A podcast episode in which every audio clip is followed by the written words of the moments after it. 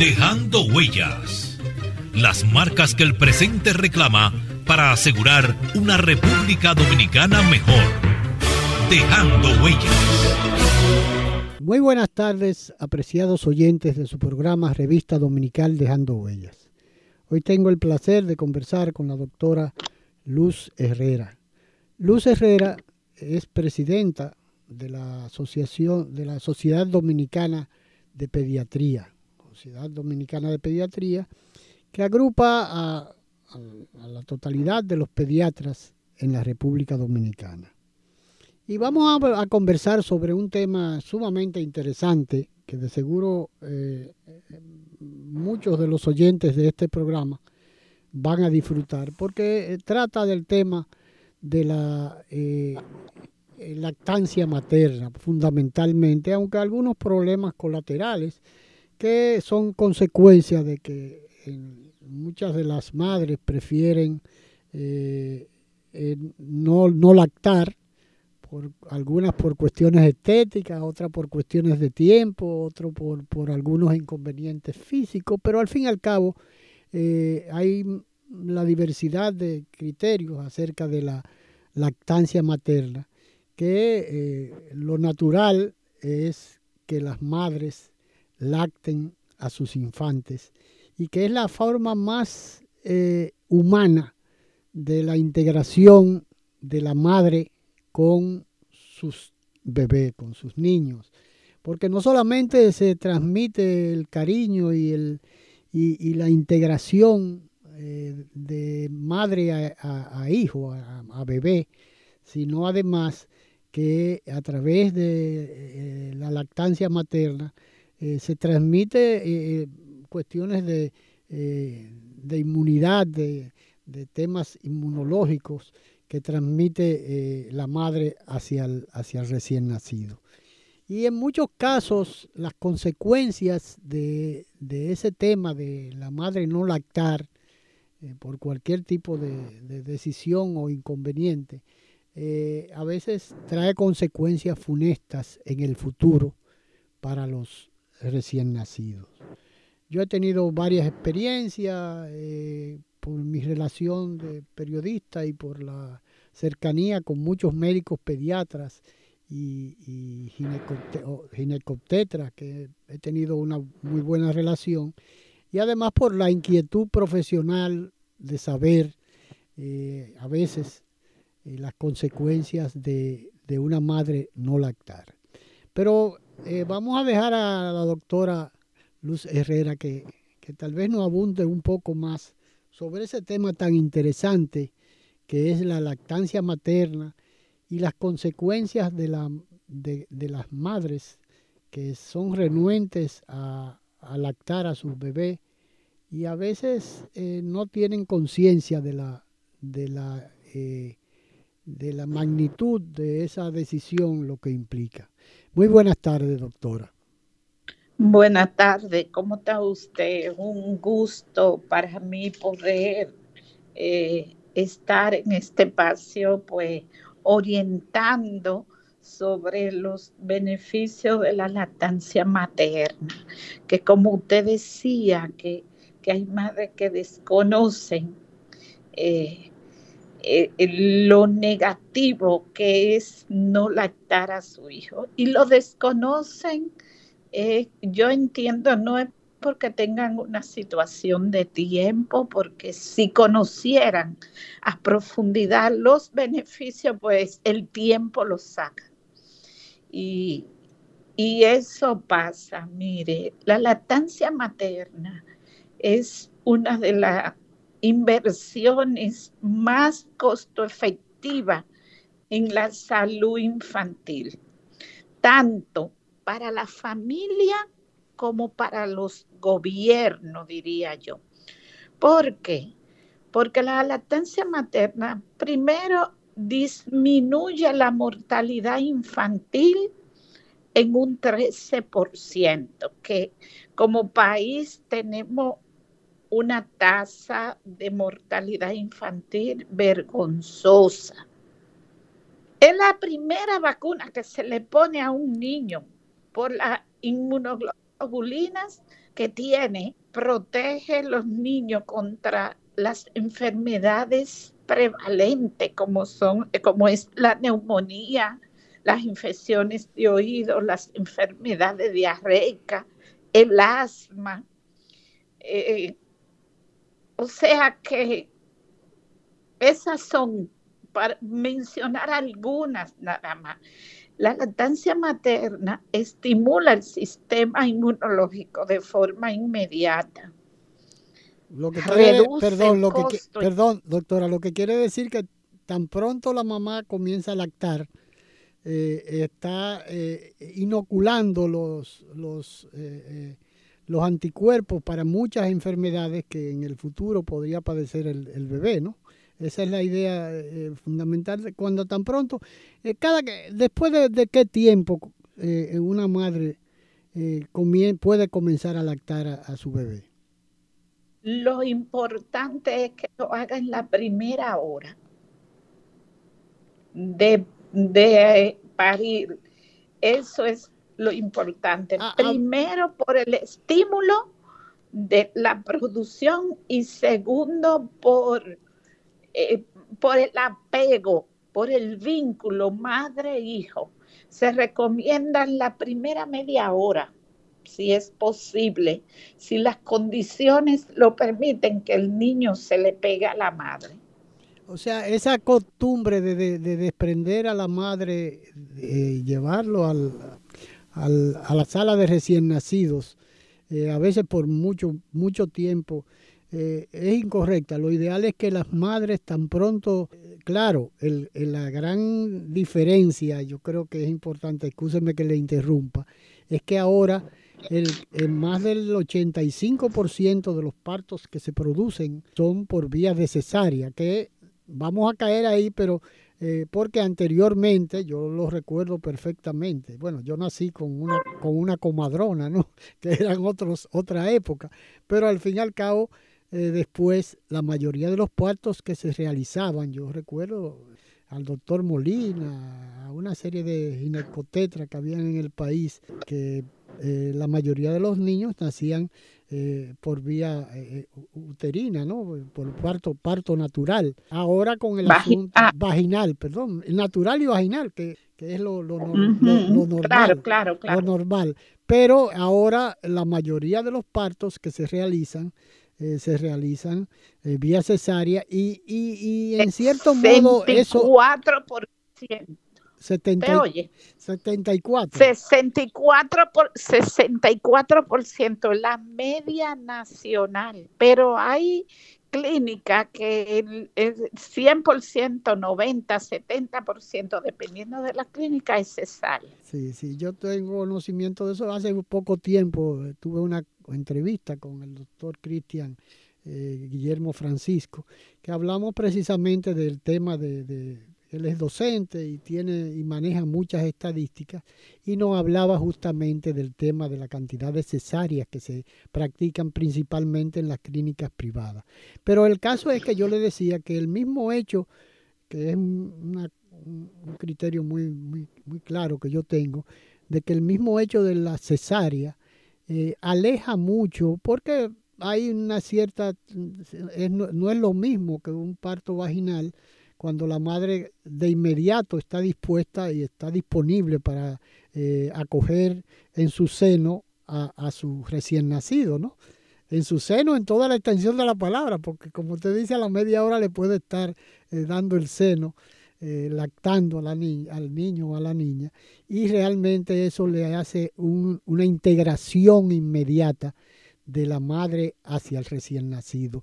Eso es una de las cosas que yo creo que hay que eh, eh, eh, importantizar en esta conversación, porque el, gran problema de, eso que yo le preguntaba, que a partir de qué tiempo se puede, puede comenzar a, lactar la madre, el gran inconveniente es que cuando una madre eh, eh, pare eh, por, por vía de cesárea, no está en, ánimo por los efectos de la, de, la, de la anestesia y las consecuencias secundarias de, la, de una cirugía, que es una cirugía como cualquier otra, ¿no?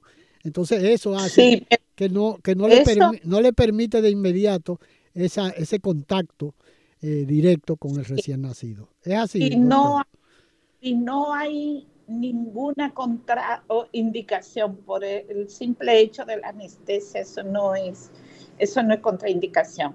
El pediatra principalmente tiene que inmediatamente eh, practicar lo que nosotros le decimos el apego precoz. Incluso cuando es por parto, el niño hay que ponérselo eh, a la madre encima hasta esperar que el cordón deje de latir, sin cortar el cordón, que a veces hay que esperar entre uno y dos minutos, se lo pone ahí en el vientre a la madre para que se vaya creando ese vínculo. en, el regazo de la madre se le, se le coloca para que hasta que deje de latir el cordón umbilical, ¿no?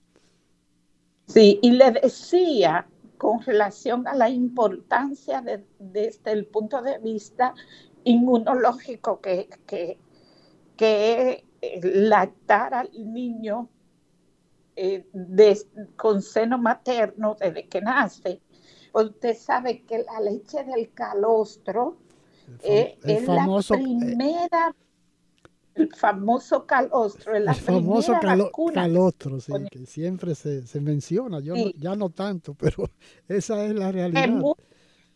Que, muchas veces ahí está el peligro de ponerle leche eh, fórmula, porque eso no leche fórmula al niño. ¿Por qué?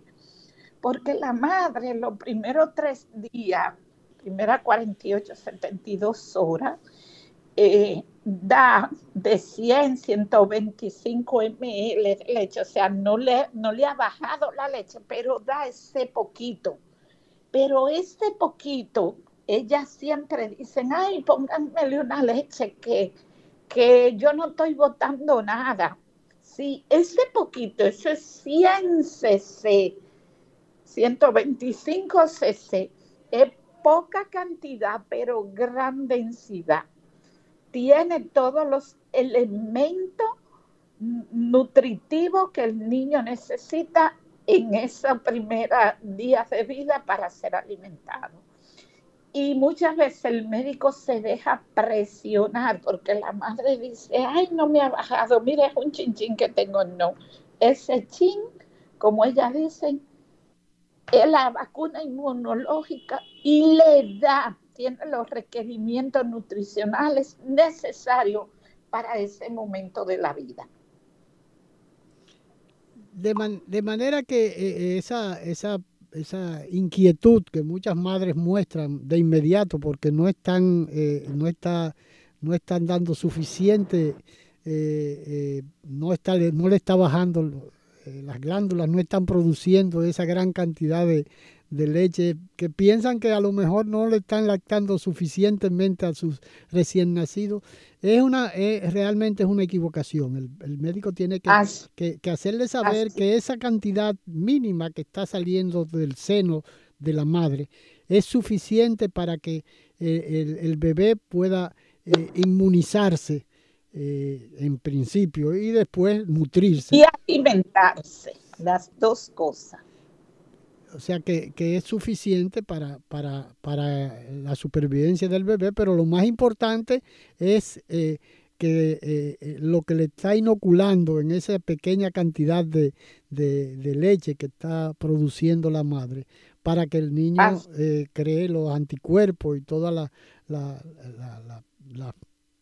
mm, los nutrientes necesarios para comenzar a vivir, ¿no? Que es, en, en palabras llanas, Tal vez no. Sí, Para que los oyentes tengan una idea.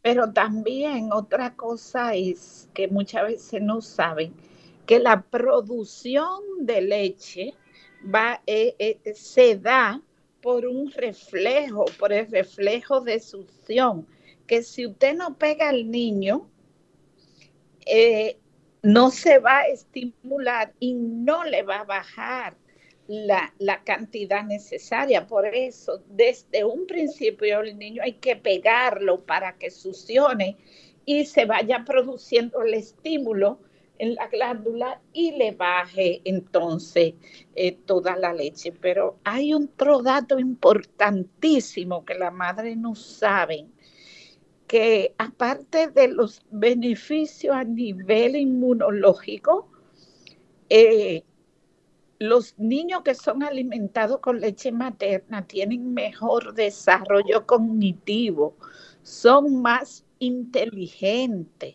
son más seguros emocionalmente. porque Lo de inteligencia. La leche materna tiene taurina. La taurina es propia de la especie humana. No produce ninguna otra especie en la tierra. Y es como un alimento para el cerebro del niño. Entonces el cerebro se alimenta y, bien alimentado, como dicen. Entonces eso hace que el niño tenga mejor desarrollo cognitivo y es más inteligente. De eso hay evidencia de, del nivel de inteligencia, el desarrollo cognitivo del niño alimentado con seno materno. Es un niño más seguro y otra cosa, tiene menos posibilidad de mañana ser un delincuente, porque ese apego, la es un acto de amor y eso, eso lo graba el organismo y es un niño que es muy difícil mañana sea un delincuente. Hay estudios que demuestran que el niño alimentado con seno materno tiene menos riesgo de delinquir. O sea, porque hay una, hay un, hay una, una integración del, del, bebé, del niño hacia la, hacia la madre, que va a ser para toda la vida su guía, ¿no? Eh, es algo así, pero además de eso yo le he leído que que eh, tiene también, eh, que reduce la, la, posibilidad de padecer de diabetes, de sobrepeso, de, obesidad infantil y una serie de cosas que los niños a veces eh, con esas, esas fórmulas, esa, esa sobrealimentación química que se le está suministrando regularmente, y que uno ve en televisión la cantidad de productos de leche eh, que se van, eh, que se, se, promueven, ¿no? Que son fórmulas eh, lácteas para alimentar a los niños y que también incluso promueven el desarrollo mental de, la, de los niños y que realmente todo eso que se, se, está promoviendo lo puede suministrar la madre solamente con, la lactancia materna. ¿Es así? No, no todo eso, porque a veces hay campañas engañosas Claro, no, por eso le digo.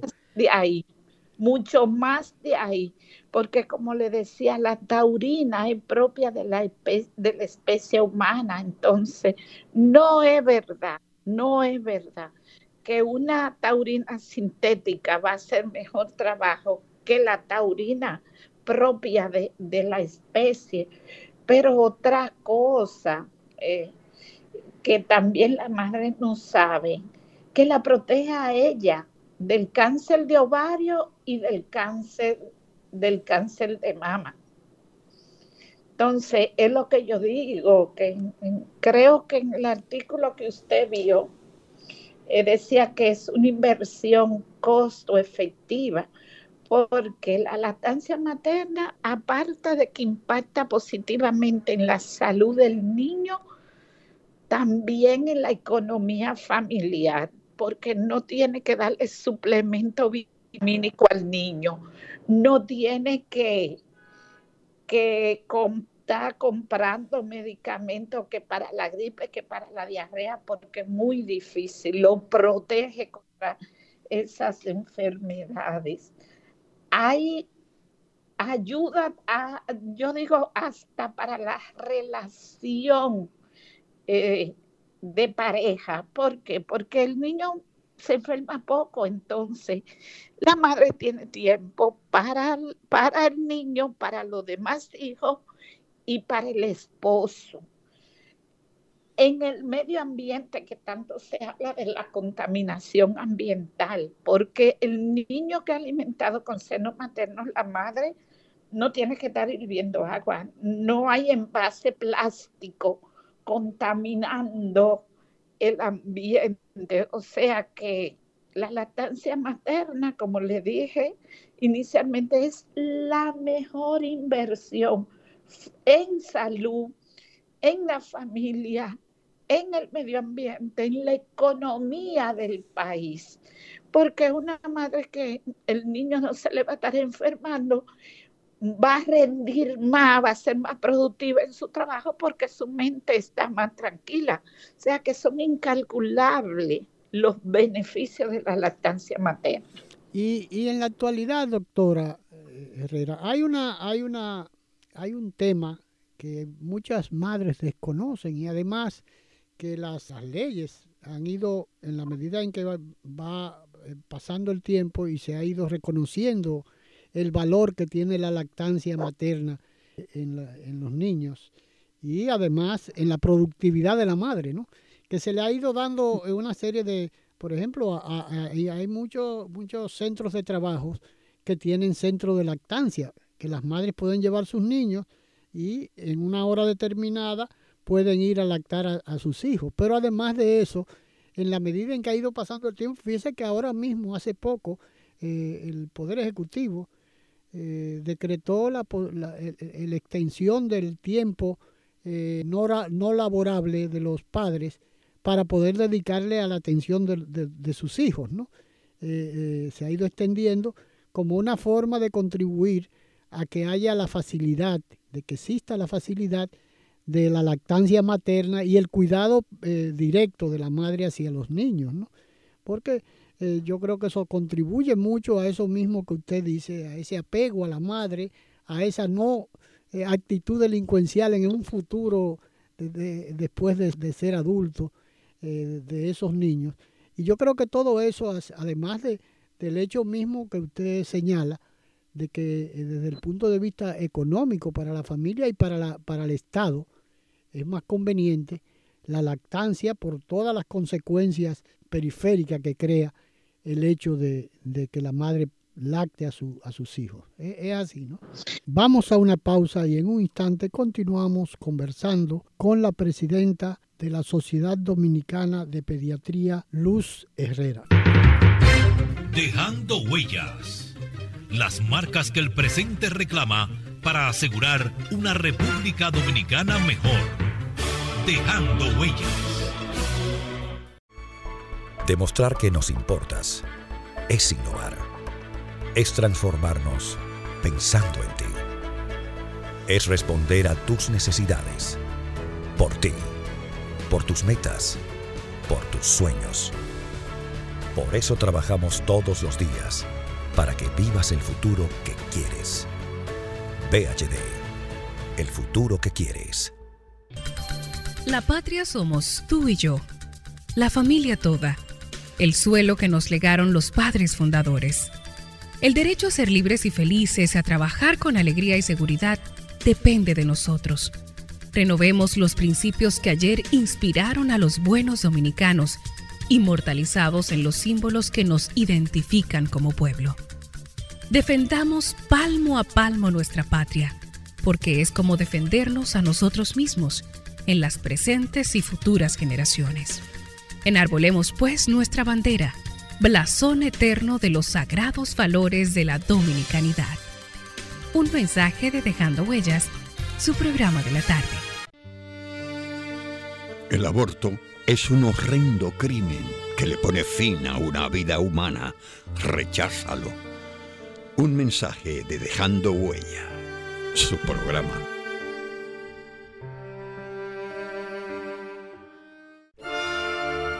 Somos patria. Nos une una cultura, un territorio e idénticos propósitos. Somos patria Conquistamos la libertad en la espada, en el trabuco y el coraje. Somos patria. En la libertad nos hemos convertido en los mejores guerreros de la paz. Somos patria en las voces, en la lengua, en el eco, en el canto y en la historia que tres razas han puesto a circular en nuestras venas. Patria amada, en nuestros laberintos interiores, vive para siempre. Un mensaje de Dejando Huellas, su programa. Dominicano, despierta.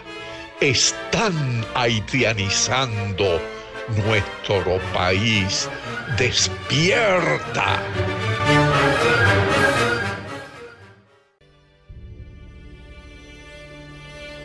Las cesáreas son un claro negocio de los médicos obstetras solo para enriquecerse.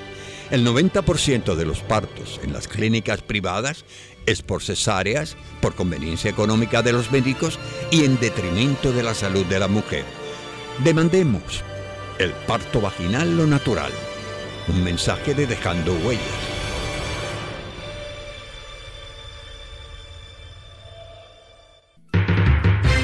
Dejando Huellas. Las marcas que el presente reclama para asegurar una República Dominicana mejor. Dejando Huellas.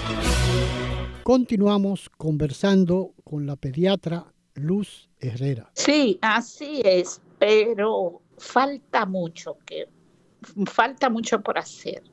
Eh, yo entiendo que los gobiernos deben invertir más en la promoción, porque muchas madres desconocen los beneficios de la lactancia materna y eso es por falta de educación, eh, diríamos, en salud. En nuestro país eh, aumentó en el 2019 eh, la encuesta en hogar reportó unos datos alentadores de, de 4.7 que estaba en el 2014, subió a un 16, pero todavía continúa siendo un desafío. Todavía continuamos entre los países con menos tasa de lactancia materna en la región de las Américas.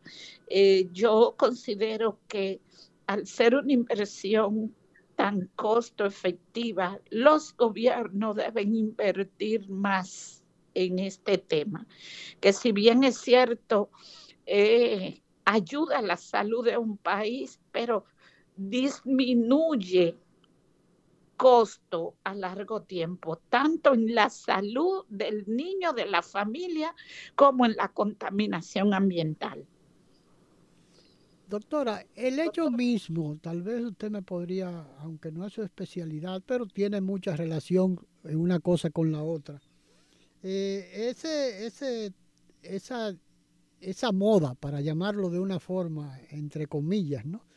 de la cesárea por demanda, que muchas madres eh, y, padres, a veces con el consentimiento del padre y a veces no, a veces por, por convencimiento de la madre de no tener eh, que estar haciendo labor de parto durante un buen tiempo, que tal vez es la forma, por eso yo hablaba del parto natural, ¿no? que es el parto vaginal, porque yo recuerdo y he estado, por ejemplo, en situaciones de en una, en una emergencia que llega una una parturienta con, con eh, en labores de parto y uno oye el tiempo que se lleva, pero el esposo al lado y ella dice que no, que ella va a dar la luz de forma natural o, de forma vaginal, pero uno oye todos los, lamentos y el dolor, eh, que es el parir con dolor, como dicen popularmente, ¿no? Eh, que tal vez ahora se ha ido, ha ido, como usted lo decía hace un momento, eh, ha bajado menos de un 70% y en las clínicas privadas ha llegado hasta casi el 100% del el parto vía cesárea. Esa situación de, la demanda de, demanda de, cesárea que tienen que firmar un documento y claro todo esto para el para el médico el médico ginecotetra eh, protegerse, ¿no? O el, o el, obstetra. Pero al fin y al cabo la situación es que eh, se ha ido popularizando y a veces inducido en muchos casos por muchos médicos que han ido eh, acortando su tiempo laboral en la semana, ¿no? Hay médicos que le dicen, bueno, yo nada más trabajo hasta el jueves eh, o hasta el viernes. No, eh, mire, aparte de que de eso que usted dice que acortan su semana laboral, ahí no es que está el problema. El problema está en que una labor de parto puede llevarle 6, 8 o hasta 12 horas y una cesárea la hace en 20, 30 minutos.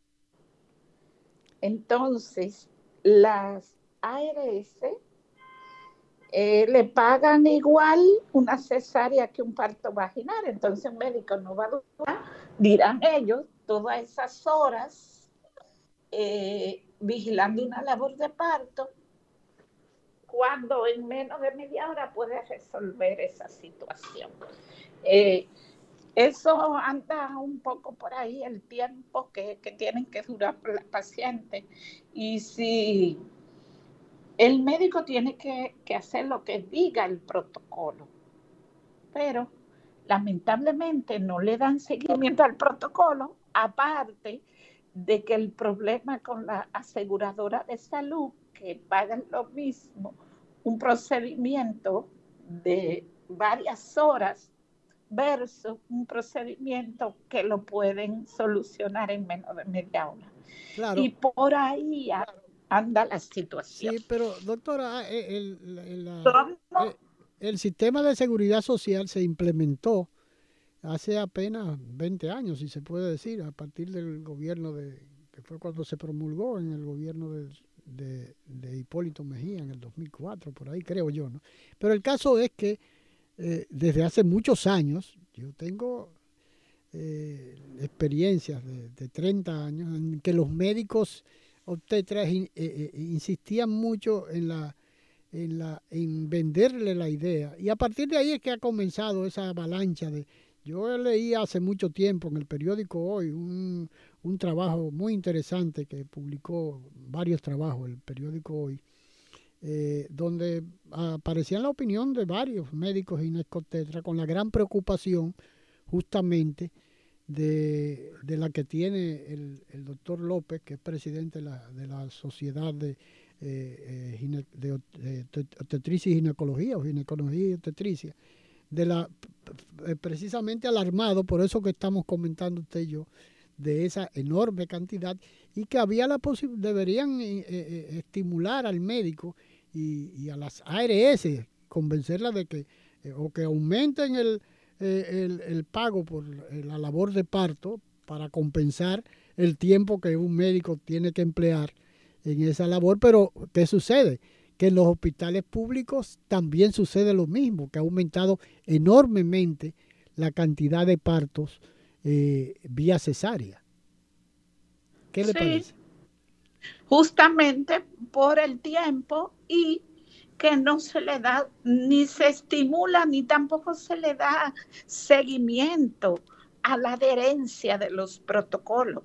Si no le dan seguimiento a la adherencia de los protocolos, ¿por dónde se van a ir? Por la vía más fácil.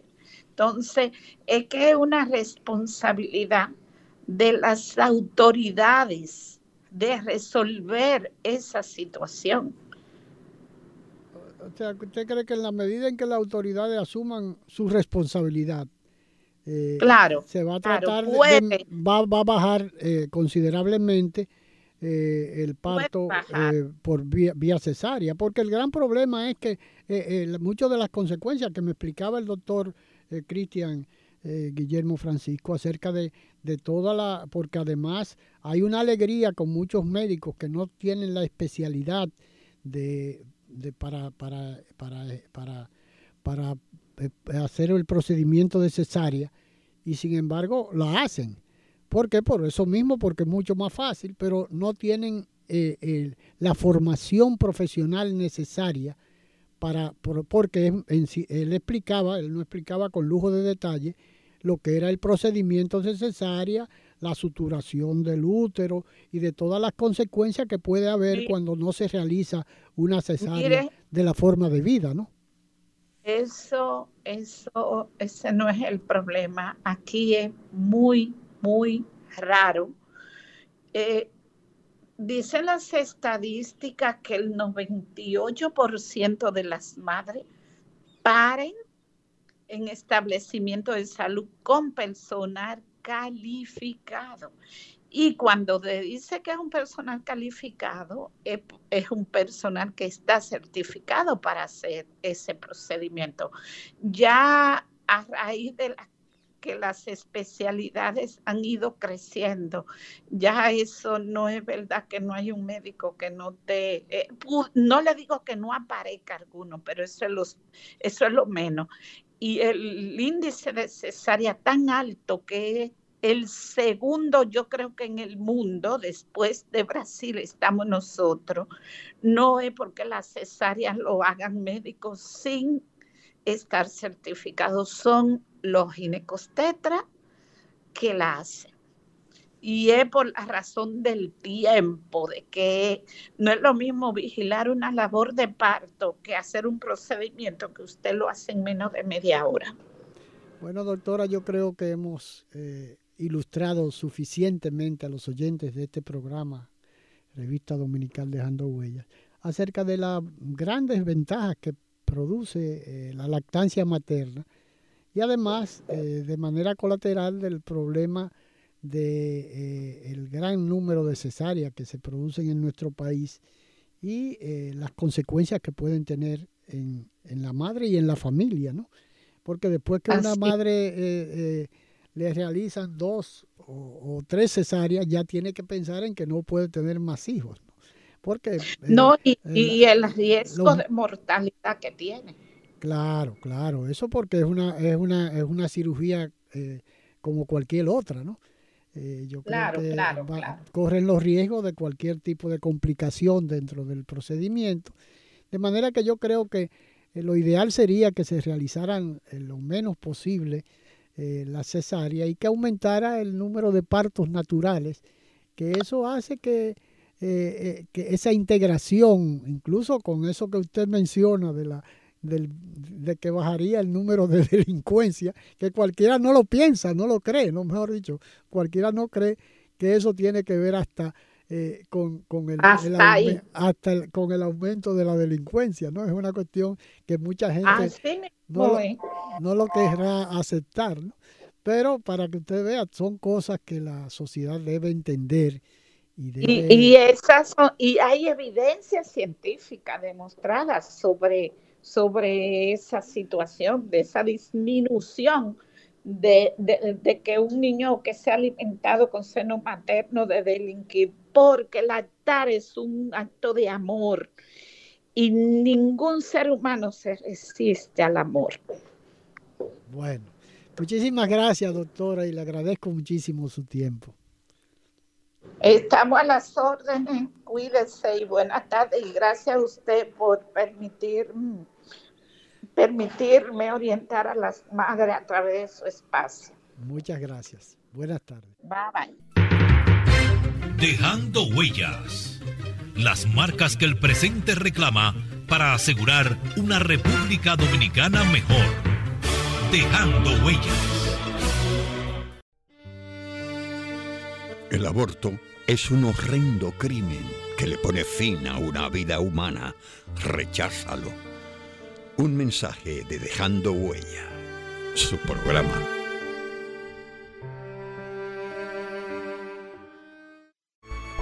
Demostrar que nos importas es innovar. Es transformarnos pensando en ti. Es responder a tus necesidades.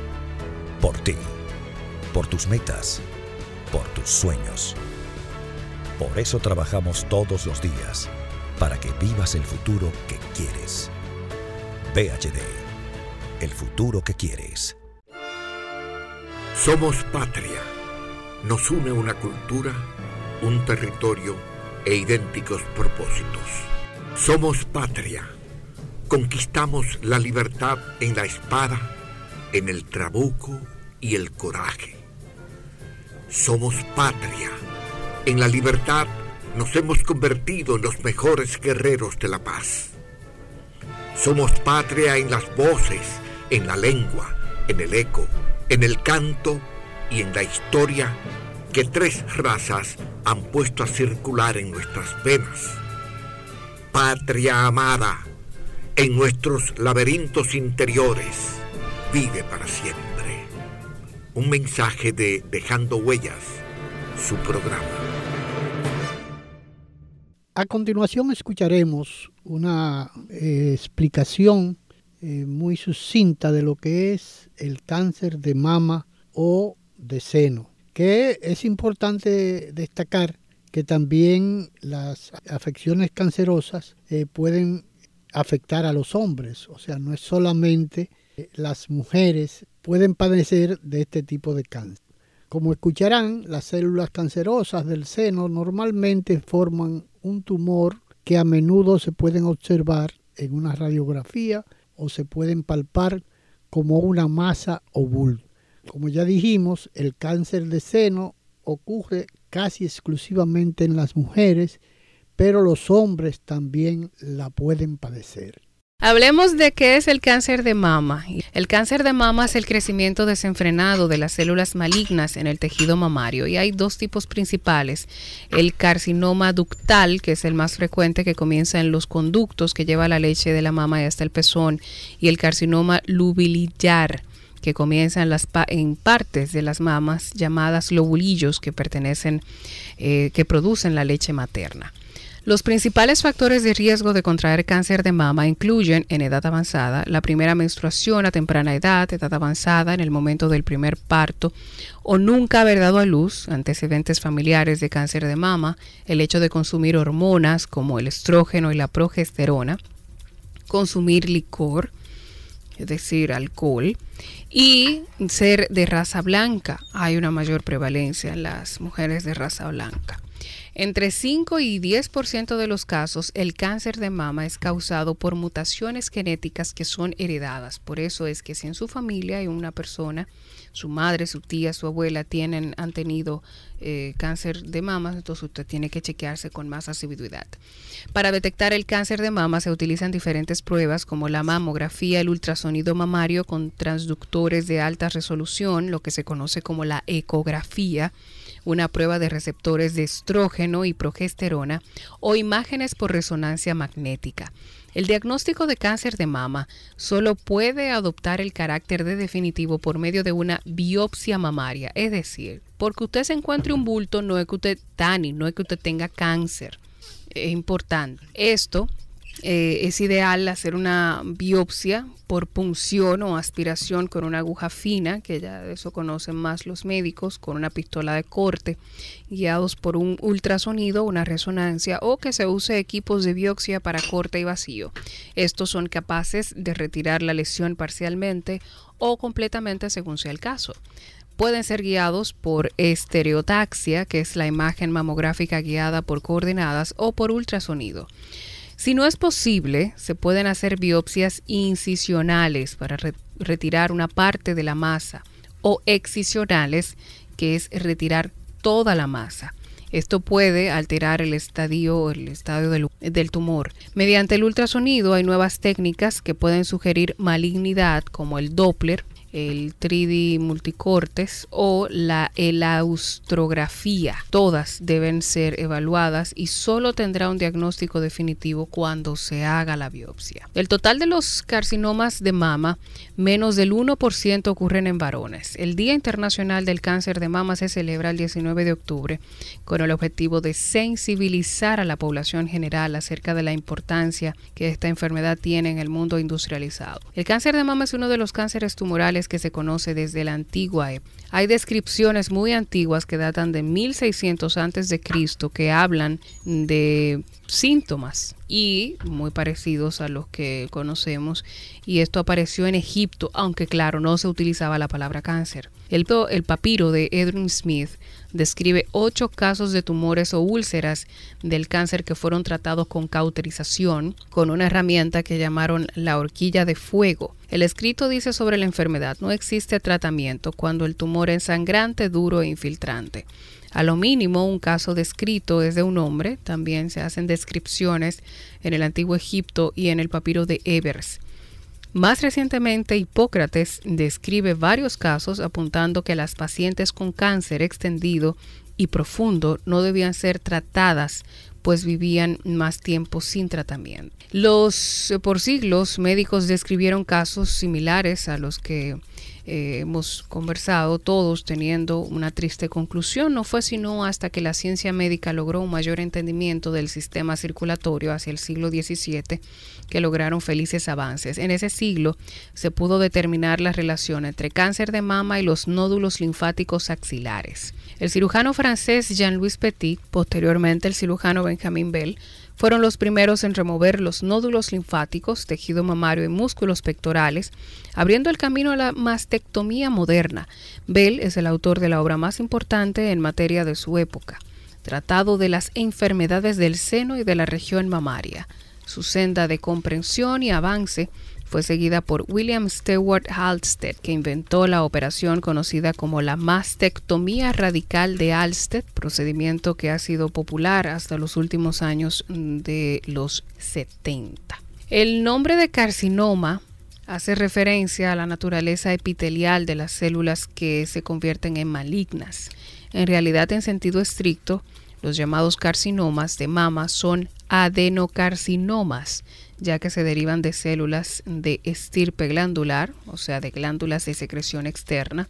Sin embargo, las glándulas de secreción externa derivan de células de estirpe epitelial, de manera que el nombre de carcinoma que se aplica a estos tumores suele aceptarse como correcto aunque no sea exacto. En casos verdaderamente raros hay cánceres escamosos de mama que podrían ser llamados más precisamente carcinomas. Estos tumores escamosos, verdaderamente carcinomas estrictos, son consecuencia de la metaplasia de la célula de origen glandular. Existen tumores malignos de mama que son de estirpe glandular epiteliar, poco frecuentes, son genéricos distintos. Los sarcomas son producto de transformación maligna de células del tejido conectivo de la mama los linfomas derivan de linfocitos de un tipo de glóbulos blancos que producen los ganglios linfáticos. En general, los linfomas no son tumores raros, pero es raro que un linfoma tenga su lugar de origen en una mama y no en otras regiones. El cáncer de mama es la neoplasia maligna más frecuente en la mujer occidental y la principal causa de muerte por cáncer en la mujer europea de Estados Unidos, Australia y algunos países de América Latina. El cáncer mamario representa el 31% de los cánceres de mujer en el mundo. Aproximadamente el 43% de todos los casos registrados en el mundo hacia 1997 corresponden a países en vías de desarrollo. La incidencia estaba aumentando en América Latina y en otras regiones del riesgo que pasaba de poco a intermedio en Uruguay, Canadá, Brasil, Argentina, Puerto Rico y Colombia, y el riesgo era bajo en Ecuador, Costa Rica y Perú con bases en un análisis estadístico del año más reciente, el que hablaba de la existencia de datos en cada país son cinco los países donde la mortalidad anual por cada 10.000 mujeres es mayor. En Uruguay, 46.4%, en Trinidad y Tobago, 37.2%, Canadá, 35.1%, Argentina, 35.2% y Estados Unidos, 34.9%. Hoy en día el cáncer de mama, como otras formas de cáncer, es considerado el resultado de daño ocasionado al ADN, al ácido desoxirribonucleico. Este daño proviene de muchos factores conocidos o hipotéticos como la exposición a radiación ionizante. Los humanos no son los únicos mamíferos que pueden desarrollar cáncer de mama. Las perras, las gatas algunos tipos de ratones también pueden, principalmente el ratón doméstico, son susceptibles de desarrollar cáncer de mama, que se sospecha es causado por mutagénesis insercional aleatoria por el virus de cáncer de mama en ratón. La sospecha de la existencia del origen viral del cáncer de mama es controversial y la idea no es mayormente aceptada por la falta de evidencia definitiva o directa. Hay mucha mayor investigación en el diagnóstico y tratamiento del cáncer que en su causa de origen. El principal motivo de consulta en relación a las mamas de una mujer es la detección de masa o tumoración. Aproximadamente el 90% de todas las masas mamarias son causadas por lesiones benignas. Las que son suaves, masas elásticas, se asocian generalmente a fibroadenoma en las mujeres de 20 a 30 años de edad y quistes en las mujeres entre 30 y 40 años de edad. Las masas malignas de mama se caracterizan por ser sólidas, no muy notorias, duras y dolorosas a la palpación. Hemos escuchado que es el cáncer de seno o de mama, que se origina cuando las células mamarias comienzan a crecer de forma descontrolada. Dejando huellas. Las marcas que el presente reclama para asegurar una República Dominicana mejor. Dejando huellas. La patria somos tú y yo, la familia toda, el suelo que nos legaron los padres fundadores. El derecho a ser libres y felices, a trabajar con alegría y seguridad, depende de nosotros. Renovemos los principios que ayer inspiraron a los buenos dominicanos inmortalizados en los símbolos que nos identifican como pueblo. Defendamos palmo a palmo nuestra patria, porque es como defendernos a nosotros mismos en las presentes y futuras generaciones. Enarbolemos pues nuestra bandera, blasón eterno de los sagrados valores de la dominicanidad. Un mensaje de Dejando Huellas, su programa de la tarde.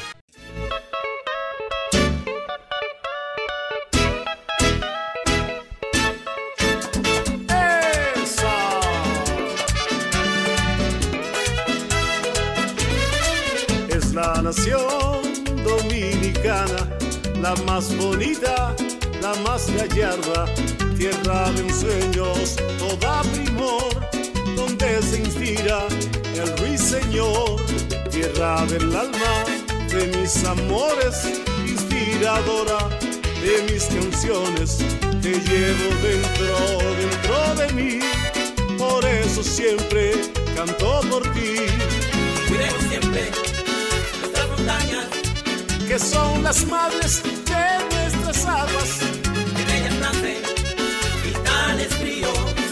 Llevan pan a los bohíos. No aceptaremos en ninguna era imposiciones extranjeras. Y en nuestro escudo siempre dirá Dios, Padre y libertad. Dominicano, gracias a Duarte. Un hombre libre pueden llamarme y requerir cuando ya muera. Cubran mi pecho bandera. Será intente venir de fuera. A mancillar nuestra bandera. Que tenga el mundo esto presente. Dominicano, seremos siempre.